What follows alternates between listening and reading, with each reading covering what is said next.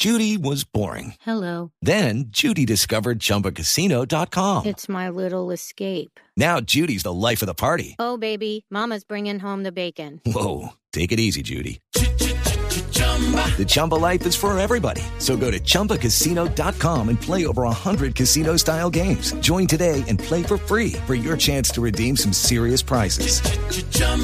ChumbaCasino.com. No purchase necessary. Void where prohibited by law. 18 plus terms and conditions apply. See website for details. Tecnología, innovación, avance, descripción, términos, aplicación, uso. Todo lo que se inventó o está por inventarse está en la nube. Aquí comienza la nube. Tecnología e innovación en el lenguaje que todos entienden. Con Juanita Kremer y Andrés Murcia. Hola, buenas noches, bienvenidos a esta edición de Jueves de la Nube. Es un placer acompañarlos con toda la tecnología e innovación en el lenguaje que todos entienden hoy desde Colombia y Brasil. Con las buenas noches, Moore. Con las muy buenas noches para todos ustedes, específicamente desde Sao Paulo, desde el centro de eh, esta enorme y maravillosa ciudad que nos acoge para un lanzamiento muy interesante que, del que les vamos a hablar a lo largo de- del programa. Tiene que ver con el Zenfone 5 y 5Z de la marca Asus que se está lanzando por estos días y que promete ser un gran competidor y fuerte competidor eh, para otros eh, teléfonos de ese segmento. Ya les iremos contando a lo largo del programa sobre algunas de esas características. Sí, señor. Y es que estamos en época de lanzamientos y es muy importante que la gente tenga de primera mano toda la información, pero además que tenga de primera mano eh, las opciones que se están presentando en el mercado para ellos, porque hay bastantes. Esto se volvió una, una guerra, ¿no? Es una guerra tremenda y se viene con toda porque están todos, todas las marcas están tratando de incorporar las mismas características técnicas e irlas evolucionando rápidamente. Por ejemplo, de lo que has hablado, Juanita Kremer, mucho en los programas, en nuestros programas, sobre el Notch o incluso sobre inteligencia artificial vinculada a la cámara. Sí, hay muchas cosas que están evolucionando y ahora es una carrera contra el tiempo. A ver cuál compañía logra desarrollar primero ciertos tipos de tecnología. Después del notch, después de la calidad de las cámaras, la inteligencia artificial, creo que la apuesta que se viene y de verdad la, la, la carrera entre marcas es el, el desbloqueo de la pantalla, el desbloqueo con la huella digital en la pantalla para ya desaparecer los otros sensores. Sí, eso es bastante cierto. Eh, aquí, de hecho, este, este Zenfone 5 va a tener algunas de esas características y bueno, van a ser eh, ahora expuestas eh, en, un, en un par de minutos. Tengo una recomendación. Señor. Eh, resulta que están denunciando un ataque sobre cuentas de Instagram en este momento. Dicen que correos con la terminación o el dominio RU, asociado por supuesto a Rusia, han estado hackeando cuentas de Instagram. Lo que hacen básicamente es sustituir fotos eh, de los perfiles por videos de películas o otras imágenes de películas. Miles de usuarios, por, eh, bueno, vamos a, ponerlo en miles de usuarios alrededor del mundo, han estado enviando consultas abiertas a Instagram para poder recuperar el control de sus cuentas. Dicen ellos mismos en Instagram y le han estado respondiendo a esos usuarios que lo que deben hacer es, si todavía tienen acceso, mm, cambiar inmediatamente la contraseña y si no solicitarlo a través de la recuperación de la contraseña y ah, porque no todas las cuentas están sufriendo de alteración del correo. Sí, señor. Entonces eh, el usuario puede recuperarlas. Esto básicamente es poner en, en, en cinta o poner en, en sobre la mesa la posibilidad de vulneración de esas cuentas. Así que la recomendación es que entren a su cuenta de Instagram y le cambien la contraseña. Y lo más importante que estaba diciendo la red social frente a estos ataques y estos hackeos era la autenticación en dos pasos.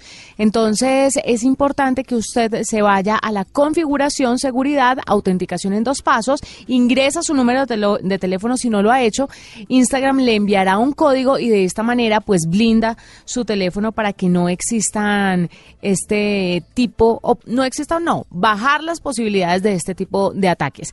Con esa noticia y con esa recomendación de seguridad empezamos la nube de hoy y nos vamos con los titulares de lo más importante materia de tecnología aquí en la nube. En la nube, titulares. La Asociación Europea de Imagen y Sonido nombró al celular Huawei P20 Pro como el ASA Best Smartphone 2018-2019.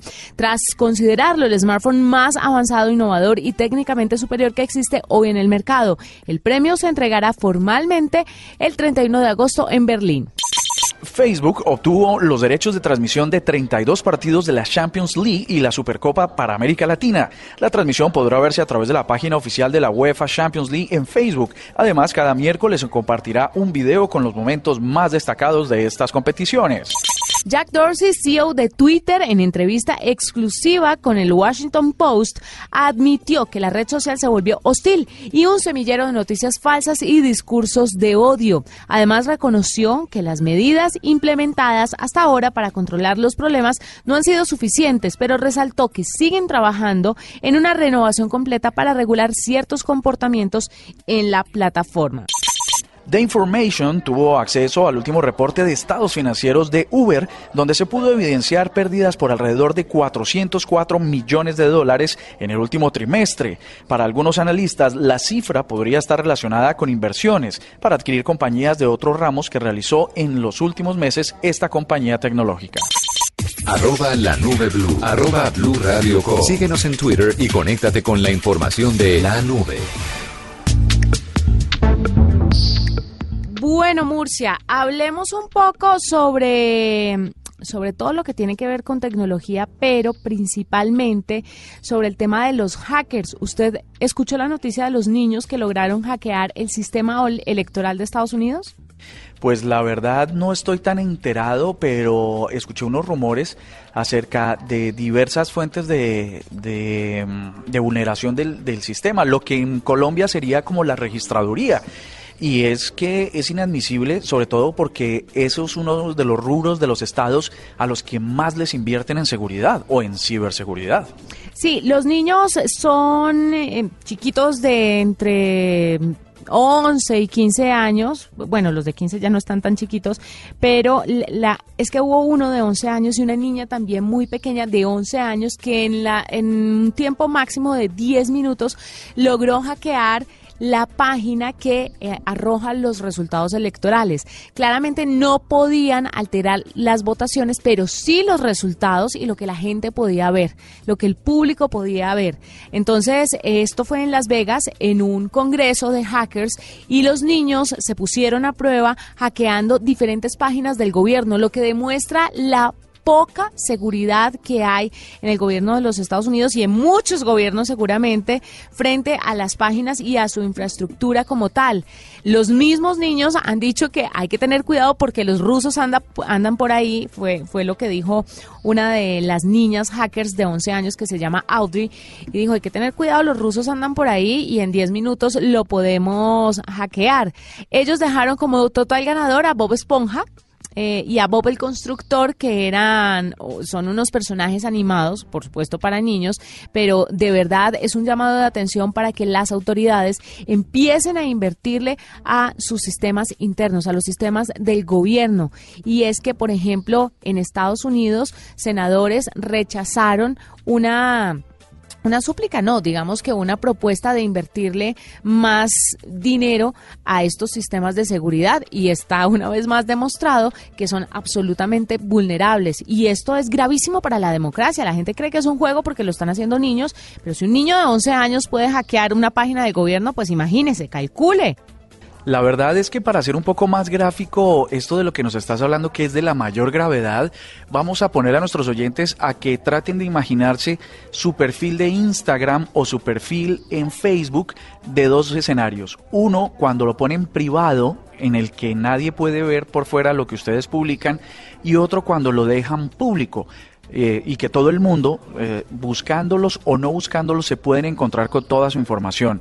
Estas empresas eh, que prestan los servicios de bases de datos para el gobierno, porque normalmente son terceros, no los mismos gobiernos no tienen su propia infraestructura para ello, es posible que un solo switch, un solo botón, deje en algún momento pública la información. Entonces, porque llama la atención que un niño de 11 años logre tener el código o la manera de desencriptar información. En realidad lo que sucede es que es muy probable que hayan páginas del gobierno que están proyectando esa información que estén de forma pública cuando deben estar de forma privada y pues eh, cualquier persona pueda tener acceso. Esto es gravísimo. Lo que me llama la atención eh, dentro de la noticia es que los niños estuvieran facultados o hayan logrado modificar la información de la base de datos. Eso significa básicamente que lograron encontrar la contraseña. Esta es la nube de Blue Radio. Desde hace varias semanas en la nube hemos venido discutiendo sobre la cantidad de seguidores que podrían estar perdiendo todas las cuentas que están en esa red social. Y es que eh, Twitter ya dijo que se va a ir de frente contra las personas que están en noticias falsas, contra las cuentas que son falsas, que son electrónicas, que son bots, eh, de esos robots que, que, no son personas pero generan conversaciones y quiere salir de todo ellos. Yo creo que detrás de eso hay una estrategia de volver, eh, de darle un poco más de valor y de sentido a la información que cruza en Twitter. Y han anunciado que en los próximos días, eh, si lo que habíamos visto antes de reducción de seguidores, que por ejemplo, damos el, eh, la experiencia de Blue Radio había perdido más o menos unos 10 mil seguidores, pues eso no es nada a lo que viene. Están tratando de generar eh, una completa verificación de cada uno de los perfiles, incluso ah, no solamente de los falsos, de los que generan noticias falsas, de los que son bots, sino además de personas que son menores de edad, como también lo hemos dicho, y quienes se encargan de generar cadenas de contenido que no corresponden. Por ejemplo, eh, eh, Juanita Kremer, arroba Juanita Kremer, empieza una conversación, una pregunta acerca de qué es el marketing digital. Pues si alguien le responde una cosa que no tiene nada que ver con esa pregunta que está haciendo, lo que, lo que haría Twitter básicamente sería identificarlos y limpiarlos. Es decir, quienes se introducen en las conversaciones para generar eh, interacciones, pero que no están vinculadas directamente al contenido.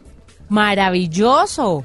Y básicamente pues esperemos a ver qué pasa. Seguramente el impacto va a ser muy grande y todos los que estamos en esa red social pues nos vamos a ver afectados. Al final del cuento, no sé qué piensas tú, Juanita Kremer, eh, va a resultar eh, que están tratando de darle un nuevo suspiro, un nuevo aire a Twitter, una nueva, tratar de resucitarlo ante el auge de otras redes como Instagram. Pero es posible que tras la limpieza general de Twitter vengan otras innovaciones. Pero cuénteme por qué a usted le parece preocupante la noticia. A mí me parece muy chévere porque te limpian las conversaciones de tanto metido que empieza a opinar sobre cosas que nada que ver.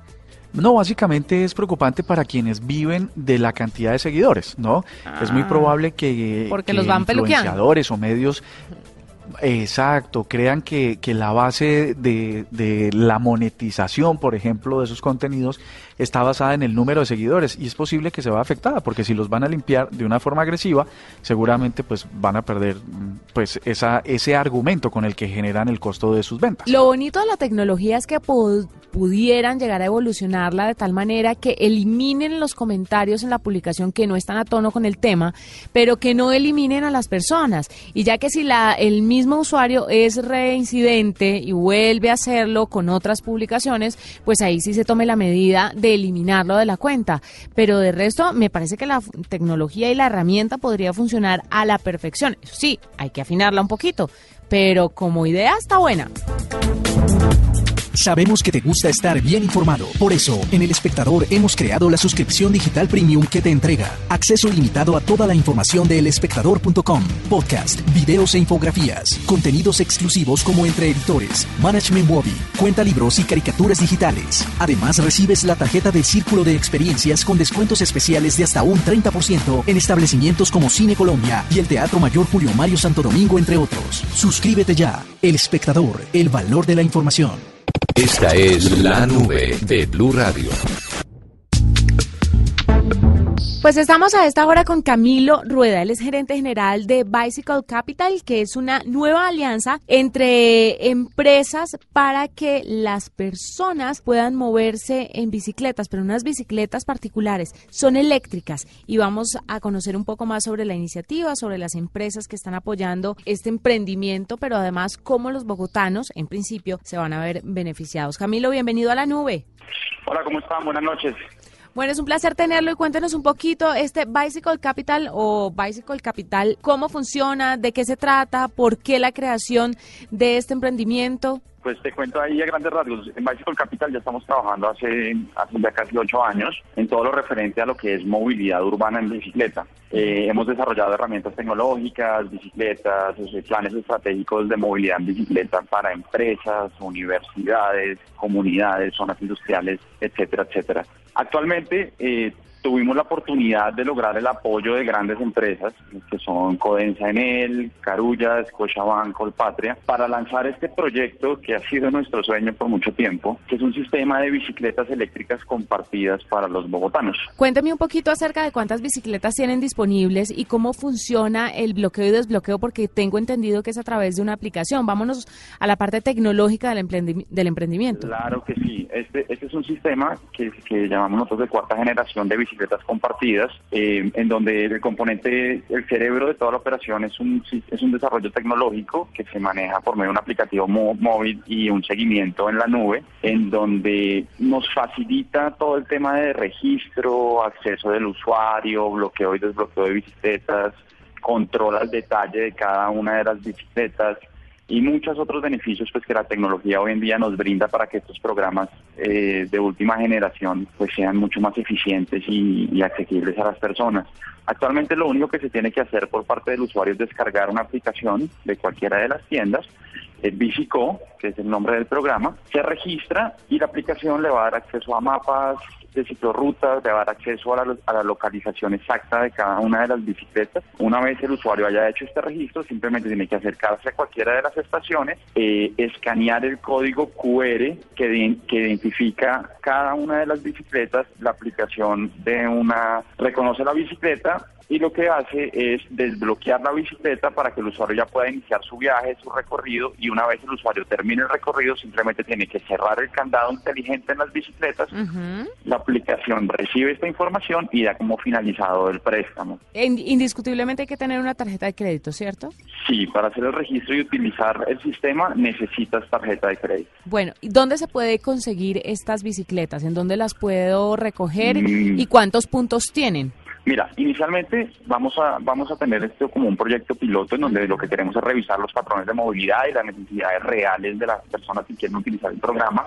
Vamos a estar en los almacenes Carulla, inicialmente con seis estaciones que vamos desde el Carulla de la calle 140 con carrera novena hasta el Carulla en la calle 69 con carrera 11. En ese recorrido pues, vamos a estar en diferentes carullas donde las personas pueden eh, tanto sacar la bicicleta como dejarla. Claro.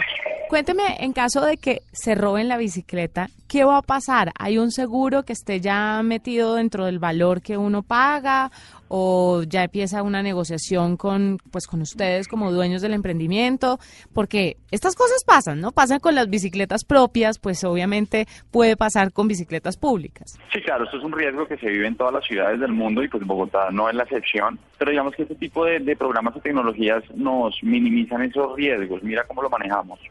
Número uno, pues la, bici- la bicicleta es totalmente monitoreada por medio de GPS. Nosotros sabemos dónde se encuentra cada bicicleta en el caso de algún suceso. Inmediatamente podemos llegar a donde está la bicicleta para la recuperación. Uno. Dos, las bicicletas que estamos utilizando son únicas en Latinoamérica y todas las partes de la bicicleta son únicas y, y hechas para sistemas de bicicletas compartidos. ¿Qué pasa? Es que si tú quieres desensamblar la bicicleta te toca romperla. Entonces, digamos que no puedes venderla por partes. Dos, eh, la bicicleta es- tiene un sistema único de carga, como son bicicletas eléctricas. Si no la cargamos nosotros, no se puede volver a cargar, entonces pierde su valor. Y tercero, ya para seguridad de los usuarios, eh, el programa cuenta con un sistema de pólizas que en el momento de algún siniestro, pues entraríamos ya con el tema, con una aseguradora para que el usuario pues esté tranquilo en, en sus recorridos. ¿Cuánto puede llegar a costar una bicicleta de estas, Camilo? Estas bicicletas, pues con la tecnología que manejan, estamos hablando de algo superior de los 2 millones de pesos. Dos millones de pesos. ¿Y con cuántas bicicletas cuentan para este primer piloto que van a tener? Entonces, como te contaba, en este piloto iniciamos con 50 bicis 50. y 6 estaciones, pero eh, periódicamente, mes a mes, vamos a empezar a ampliarlo a más estaciones y más bicicletas. Me imagino que se están uniendo las empresas privadas, así como nos lo contó al principio de la entrevista, pero ¿qué pasa con el gobierno? ¿Qué pasa con la alcaldía? ¿Qué pasa con otras instituciones que de una u otra forma fomentan el uso de bicicletas? ¿También se van a unir? ¿Están en negociaciones? Eh, inicialmente es una iniciativa 100% privada, en donde buscamos lograr un impacto, en realidad lograr un cambio y, y- y que los ciudadanos se manifiesten alrededor de la bicicleta para en un tiempo muy corto ya poder sentarnos con las autoridades públicas a ver cómo nos continuamos apoyando para entregar estas alternativas a los bogotanos ya de una manera más masiva y de una manera más integrada con el sistema público. Pero actualmente es meramente privado. ¿Y cuándo piensan extenderse a otras partes del país? Porque me imagino que dependiendo de cómo les vaya en Bogotá, pues otras ciudades también estarán ahí metidas. Así es, así es. Eh, mira, tenemos inicialmente son seis meses donde queremos recolectar data, recibir feedback importante de nuestros usuarios, mirar cómo se comportan los bogotanos alrededor de este tipo de sistemas y en menos de un año ya, ya esperamos primero duplicar la actividad aquí en Bogotá y empezar a revisar las posibilidades de entrar a otras ciudades en Colombia. Además, hay que dejar algo muy claro y es que necesitan, por supuesto, vías adecuadas para que las bicicletas puedan andar, porque si tienen una ciudad sin ciclorrutas, pues es muy complicado eh, generar este tipo de iniciativas en, en otras ciudades colombianas, ¿no? Sí, así es. O sea, nosotros digamos que lo que hacemos es salir al mercado con un programa como este para darle las herramientas a, la- a los ciudadanos y para también atraer la atención del sector público, pero como sabes el boom de la bicicleta ahorita está muy fuerte, la mayoría de las ciudades está invirtiendo en infraestructura de bicicletas, en temas de sensibilización hacia la comunidad de biciusuarios, seguridad vial. Entonces creemos y, consideramos que, que estamos en el momento y que el apoyo de las autoridades públicas hoy en día está, tiene que seguir aumentando, pero digamos que eso lo, lo otro lo vemos es como un, como un plus en este momento. Perfecto, pues él es Camilo Rueda, gerente general de Bicycle Capital, que es una nueva alianza entre empresas privadas, pero también ellos que son los de la iniciativa y que busca fomentar, por supuesto, el uso de las bicicletas, en este caso, bicicletas eléctricas. Esta es la nube de Blue Radio. Pues Murcia, le quiero contar algo. Usted sabe que las redes Wi-Fi podrán ser utilizadas en un futuro para decirle adiós a esas interminables filas. Por ejemplo, usted ahora que está viajando tanto, que es tan viajero, eh, esas filas donde le revisan a usted la maleta, a ver qué es lo que trae, a ver si tiene un arma cortopunzante, un líquido explosivo, cualquier tipo de cosa que genere una amenaza o que represente una amenaza para los pasajeros de un vuelo, por ejemplo, o para la entrada a un centro comercial o cualquier tipo de fila de este tipo, entradas a los conciertos, a los festivales, tantas cosas, por tantos escáneres por los que uno tiene que pasar. La verdad sí llama poderosamente la atención porque no se imagina cómo una red Wi-Fi que solamente provee internet, pues que recibe y emite datos, pues cómo pueda verificar los contenidos o las cosas que llevan consigo las personas. Eso sí sería una gran innovación. Más o menos cómo funciona, Juani. Pues le voy a contar que un equipo de investigadores encontró el método definitivo para revisar las maletas sin tocarlas siquiera. Es barato, es preciso y funciona sobre la red Wi-Fi, como le decía. El método es tan bueno que fue galardonado con el primer premio en la reciente conferencia de telecomunicaciones y seguridad de redes celebradas este año en Pekín. Y es sencillo porque resulta que la red Wi-Fi o la señal de la red Wi-Fi rebota en los objetos de cierta densidad, pero atraviesa los más finos eh, y los que son ligeros de manera muy efectiva. Entonces los investigadores descubrieron que las ondas de las redes Wi-Fi penetran a la perfección bolsas, maletas y sí, cualquier tipo de, de- carterita, digámoslo así. De esta manera analizan la forma en que rebotan los objetos y se dan cuenta que hay adentro. Los autores del estudio pudieron determinar que si la mochila, por ejemplo, tiene objetos de metal o líquidos, a través de la red Wi-Fi se van a dar cuenta. Las pruebas se realizaron en 15 objetos diferentes en seis tipos de bolsas, de maletas y de, y de, y de maletines, me imagino. En bolsas de plástico, la precisión con la que se detectaban los objetos sospechosos Murcia llegaban a un 99%. Los objetos de metal se identificaban con un 98% de precisión, los líquidos con un 95%. Y esa efectividad se veía un poco reducida cuando no estaban en bolsas de plástico, sino en maletas. Obviamente esto no va a reemplazar como primera medida a los sistemas de seguridad que ya existen, pero lo que sí puede hacer es segmentar la fila. Entonces, cuando usted pasa por la red Wi-Fi, si usted no lleva nada que represente un peligro, va a poder seguir derecho, pero si de pronto tiene algo que la red Wi-Fi, la señal de la red Wi-Fi esté rebotando, ahí sí lo mandan a la fila de seguridad para hacerlo abrir la maleta, para pasarlo por el escáner y ver más a profundidad qué es lo que lleva. Pero además es muy barato y agilizaría, por ejemplo, un montón las filas en los aeropuertos de inmigración, migración, que son es tan complejo y más cuando la gente viene tan cansada de un viaje. Pues la verdad eso suena bien interesante porque además las redes Wi-Fi están ya en todas partes. En todas. En todo lado hay un router que está funcionando y casi que uno podría tener su propio detector de metales inclusive para su propia casa. Eh, le encuentro sentido con ese rebote de las señales, digamos en objetos metálicos, lo de lo del líquido sí me parece una cosa del otro mundo porque imagínate que alguien quisiera introducir una botella de guaro de chorro, de birra, no, bueno, todas estas eh, connotaciones que tienen las bebidas embriagantes a un concierto. Por ejemplo, el hecho de que, de que las Wi-Fi puedan rebotar en el líquido me parece una novedad impresionante además. Y eh, un tema que, como les había dicho desde el principio, tiene o cobra la mayor importancia es el lanzamiento del Zenfone 5 y el Zenfone 5Z que está haciendo Asus, esta compañía que está entre las cinco más grandes eh, mm, productoras o fabricantes de dispositivos, sobre todo computadores, que también tiene una línea de móviles. Estamos aquí en Sao Paulo y les voy a contar básicamente cómo este modelo entra a jugar muy fuertemente con eh, aparatos que ya están como, como el iPhone y el iPhone 10 en particular por una característica, el notch, como hablábamos al principio de, mm, del programa. Pues resulta que va a competir con eh, inteligencia artificial, va a competir con cámaras, va a competir con un, incluso aplicaciones que están dentro del teléfono en el sistema Android y eh, um, por mm, digamos que está en menos de la línea de los 2 millones de pesos, lo cual lo hace un competidor bastante importante. Este teléfono ya se había lanzado en, el, en Barcelona, en el Congreso de Móviles, nos hablaste de él en su momento, Juanita, pero ya llegó a América Latina. Se espera que en la última semana de agosto empiece sus ventas. Unas, unas características muy rápidas es que mm, están en eh, la memoria RAM de estos dispositivos está en los 6 gigabytes y los almacenamientos pueden ir desde 128 hasta 200 256 gigabytes. Em, tiene un, la cámara trasera, por ejemplo, es de 12 megapíxeles, tiene el chip es Sony con una apertura de 1.8, la cámara frontal es de 8 megapíxeles también, tiene biometría, lo que quiere decir que ustedes pueden eh, desbloquear el teléfono con su huella digital, pero también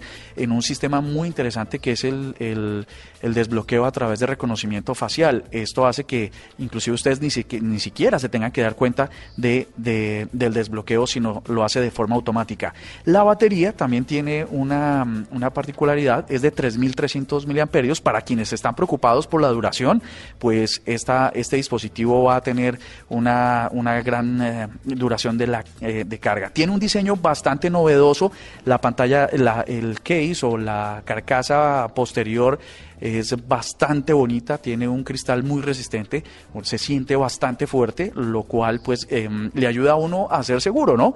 Porque em, de repente a veces uno cree que eh, hay dispositivos que son muy delicados y que se le van a dañar, pues esta no es la sensación que genera el Zenfone 5. Viene con Android Oreo, para, los más interesados y los ejecutivos de esta compañía han hecho énfasis en la experiencia y sobre todo vinculado al audio. Parece que la experiencia de audio va a ser bastante diferente respecto a otros eh, dispositivos del mercado. Va a grabar a 4K Ultra HD. Eso va a ser bastante interesante para los que quieren producir video. Y como les repito, es alta tecnología, cámaras con inteligencia artificial, software que está eh, vinculado a esas cámaras de, con inteligencia artificial, que lo van a poner en el mercado por menos de 2 millones de pesos a partir de la última semana de agosto. Bueno, nos vamos, Murcia. Muy interesante lo que está pasando en Brasil. Usted mañana con más información, por favor. Y nos encontramos entonces en una nueva cita, ¿le parece? Me parece perfecto y ya saben, eh, vienen muchos lanzamientos, estaremos muy pendientes de todos ellos para que ustedes puedan empezar a, a planear sus gastos tecnológicos para este final de año.